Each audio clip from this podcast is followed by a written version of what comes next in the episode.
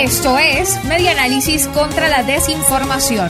Compartimos noticias verdaderas y desmentimos a las falsas. contra la desinformación. Reconstruyendo la información para la democracia.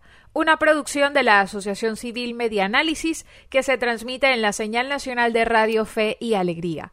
El día de hoy tiene el gusto de acompañarles Valentina Saldivia. Puede seguir a la Asociación Civil Medianálisis en sus cuentas en redes sociales, en Twitter, Instagram y Facebook como Medianálisis. Esto es Medianálisis contra la desinformación. Comenzamos con las noticias y desmentidos más importantes de la semana del 10 al 14 de mayo del año 2021. Le presentamos las cinco unidades más destacadas de la semana. Medianálisis contra la desinformación. Colegio de Médicos del Estado Lara advierte paralización de vacunación anti-COVID-19 en el sector y pide reinicio del proceso. El proceso de vacunación contra la COVID-19 organizado entre el Colegio de Médicos del Estado Lara y autoridades sanitarias de la región se encuentra actualmente paralizado. Así lo anunció a elimpulso.com el doctor René Rivas, quien es presidente de la mencionada asociación gremial. Contó el galeno que desde hace semanas el Colegio de Médicos ha trabajado junto a las autoridades regionales para lograr una mayor fluidez en el proceso de vacunación y poder inmunizar tanto a médicos de libre ejercicio como a los profesionales jubilados y de tercera edad. Sin embargo, tras haber iniciado la vacunación de médicos de la tercera edad el pasado 15 de abril, hasta la fecha solo 25 personas han recibido las dosis anti-COVID-19. En cuanto a los trabajadores activos, ninguno ha sido vacunado. Rivas señaló que hasta el 6 de mayo de 2021 no se ha completado al 100% de la vacunación del personal de salud del sector público y precisó que solo los centros centinelas y hospitales más importantes del estado Lara han comenzado a inmunizar a parte de su personal. Esto es Medianálisis contra la desinformación. Seguimos con este resumen semanal. Campesinos de Falcón piden al gobierno que les venda semillas de maíz blanco y amarillo para la siembra y producción. Los trabajadores agrícolas de la costa oriental del estado Falcón solicitan al gobierno nacional que se les suministre semillas de maíz para la siembra. Con ello pretenden reactivar la producción. Manuel Ruiz, del llamado Frente Campesino Zamorano, informó que los campesinos están en situación de incertidumbre por la falta de insumos. Indicó que necesitan que el gobierno les suministre semillas de maíz blanco y amarillo para reactivar la siembra. Según reseña el tiempo.com.be, Manuel también aclaró que los campesinos no están pidiendo dádivas al gobierno, quieren aprovechar el periodo de lluvias que ya hizo su entrada para emprender la siembra. El dirigente campesino de la costa oriental de Falcón hizo énfasis en que no quieren que les regalen las semillas. El sector va a pagarlas. Esto es Medianálisis contra la desinformación. Seguimos con este resumen semanal. También esta semana presentamos que la gobernación del estado Zulia decidirá cuáles bombas recibirán combustible y cuáles venderán gasolina subsidiada o premium. A partir de este 12 de mayo, la gobernación del estado Zulia asumió lo que llaman mesas de distribución de combustible. Esto quiere decir que desde allí decidirán a cuáles estaciones de servicio se distribuirá gasolina y cuáles gasolineras serán subsidiadas o de precio internacional. Así lo informó la autoridad regional Omar Prieto y aseguró que esto es como respuesta a diversas irregularidades que se vienen presentando en la distribución de combustible y para atender la emergencia de salud en la región por la COVID-19, según reseña el diario La Verdad. El dueño no va a decidir, comentó Prieto, en referencia a la manera como se cobrará la gasolina.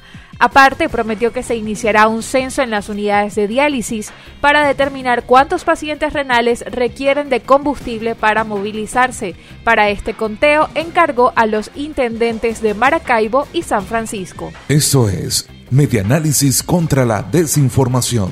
Seguimos con este resumen semanal. En cuanto a las noticias falsas que circularon, tenemos que es falso que vacunación anti-COVID-19 en Venezuela marcha de forma expedita, como afirmó el ministro de Salud.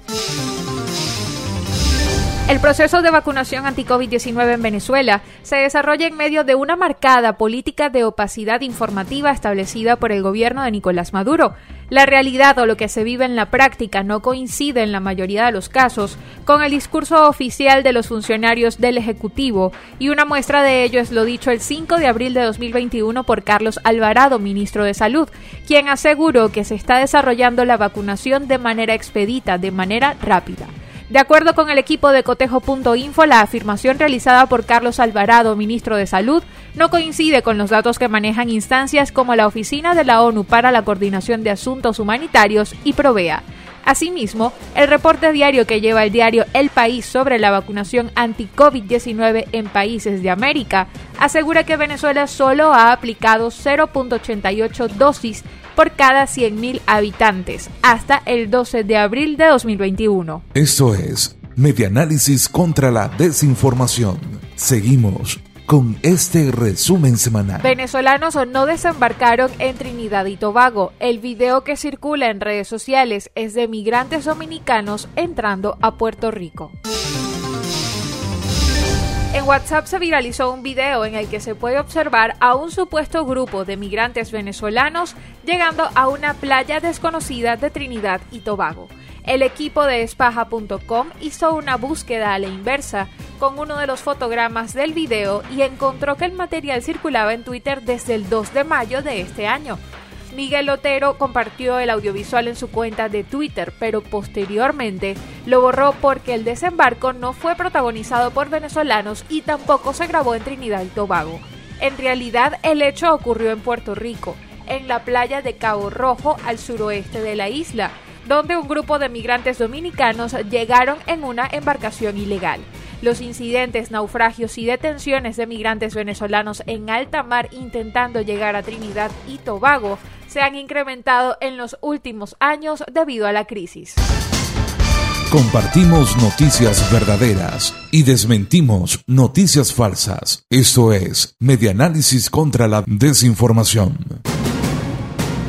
Y la noticia más importante de la semana es la relacionada con la denominada masacre de La Vega y leemos en Radio Fe y Alegría Noticias.com. El 8 de mayo de este 2021 se cumplieron cuatro meses de la denominada Masacre de La Vega cometida por fuerzas de seguridad en la parroquia La Vega de Caracas. Fue un operativo policial donde 23 personas fueron asesinadas. Ninguna autoridad se pronunció, ni siquiera los nombres de las personas asesinadas fueron indicados. Los familiares de las víctimas exigen justicia. La ONG de Derechos Humanos Provea publicó un informe en el cual acentúa que desde entonces y hasta la fecha, tanto el Ministerio Público como la Defensoría del Pueblo siguen guardando silencio acerca de los resultados de las supuestas investigaciones que emprendieron en su momento sobre este suceso. En la masacre de La Vega ocurrida el 8 de enero del año 2021, fueron asesinadas 23 personas, entre ellas tres adolescentes de 16 y 17 años. Esta cifra, hasta los momentos, es considerada la más alta de víctimas en un operativo de seguridad ciudadana en Venezuela. Ese día se realizó un operativo donde participaron funcionarios de las FAES, de la Dirección de Investigaciones Penales y de la Unidad de Operaciones Tácticas Especiales, también de la Policía Nacional Bolivariana para supuestamente enfrentar a integrantes de la megabanda El Coqui, grupo delictivo que mantiene el control territorial de la Cota 905. Para justificar los resultados de las presuntas ejecuciones extrajudiciales, las autoridades policiales informaron que las muertes se habían producido en el contexto de enfrentamientos con grupos élites policiales. Sin embargo, testimonios de familias de las víctimas aseguraron a organizaciones de derechos humanos y a los medios de comunicación que lo ocurrido en La Vega fue una masacre. Indicaron que se repitió el patrón de detener, asesinar y luego presentar como enfrentamiento a los fallecidos. En su relato describieron que los funcionarios policiales ingresaron a las viviendas, detuvieron a sus familiares y fueron asesinados dentro de las mismas. Esta es la noticia más destacada en Media Análisis contra la Desinformación ya para culminar nuestro espacio de medianálisis contra la desinformación, les presentamos el tema de la semana en este país con Ali Daniels, director de la ONG Acceso a la Justicia. Escuchamos parte de sus declaraciones sobre la modificación de la providencia del registro de las ONG en Venezuela y el estado de los derechos humanos en el país. Bueno, sí, efectivamente, la semana pasada en la Gaceta del 3 de mayo salió publicada una nueva providencia que sustituye a la anterior y que tiene algunos cambios. ¿Cuáles son esos cambios respecto a la previa? Bueno, en primer lugar, se eliminó la exigencia que tenía la providencia 001-2021 eh, de que se indicase quiénes eran los beneficiarios de los programas de las diversas organizaciones. Esto, recordemos, era uno de nuestros principales reclamos porque podía poner en peligro a los denunciantes de violaciones de derechos humanos o a los denunciantes de crímenes de lesa humanidad, así como a otros beneficiarios que estaban especialmente protegidos por la ley por razones de su historial médico o por razones de otra índole, como por ejemplo los que eran víctimas de violencia contra la mujer. Entonces, en ese sentido, esa era una información que no se podía dar porque pondría en peligro a todas estas personas. En segundo término, se eliminó una serie de... Eh, lapsos que se tenían tanto para entregar los recaudos como para evaluarlos y también se eliminó el artículo 16 que contenía una norma penal en blanco que remitía a unas supuestas sanciones administrativas y penales por no cumplir con la providencia. Y de este modo pues hay quien ha podido decir que entonces ya eh, eliminadas las sanciones, pues ya la, la, providencia no contiene ningún tipo de sanción. Entonces vamos a empezar por ahí. ¿Qué es lo que se mantiene y qué es lo que sigue vigente de la providencia anterior? Ahora con esta nueva providencia, la 002-2021. Bueno, se mantiene la exigencia de pedir que se digan cuáles son las alianzas de las organizaciones, es decir, con qué otras organizaciones se trabaja. Esta información es tan delicada como el tema de los denunciantes porque, como hemos dicho en otros casos, Imagínense que hay organizaciones que se hayan unido para presentar casos ante la CPI. De este modo, pues esta información es obvio que no se puede entregar al gobierno porque precisamente el gobierno es el objeto de esta investigación y pondría en peligro no solo a las organizaciones, sino a los compañeros y colaboradores que trabajan en este tipo de trabajo. Y obvio, esto también es aplicable a otros ámbitos, no solo a, a los tan delicados eh, vinculados al tema de delitos de lesa humanidad, sino a cualquier acción que se implique violación de derechos humanos. Supongamos el caso de, organizaciones que llevan la estadística de ejecuciones extrajudiciales del FAES o incluso organizaciones que se ponen de acuerdo para contar los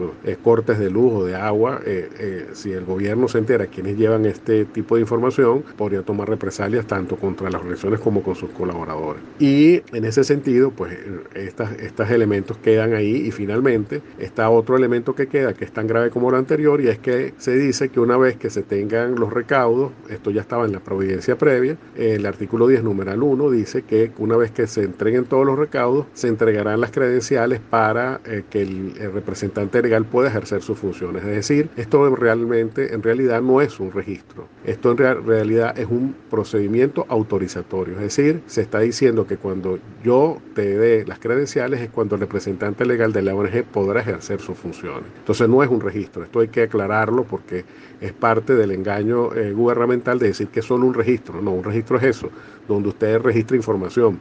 Aquí estamos ante un procedimiento autorizatorio que pone en manos del Estado si una organización puede actuar o no y si su representante puede actuar o no. Y esto, por supuesto, es intolerable porque una providencia, que es una norma de rango sublegal, no puede cambiar el régimen de funcionamiento de una asociación civil o de, un, de una fundación que es el que, está regulado en el Código Civil. No puede una eh, simple providencia cambiar el régimen establecido en una ley como lo es el Código. Escucha Medianálisis contra la Desinformación en las dos emisiones de En este país, una y cinco de la tarde, por la red de radio Fe y Alegría, con todas las voces. Y así culmina este programa de Medianálisis contra la Desinformación, reconstruyendo la información para la democracia.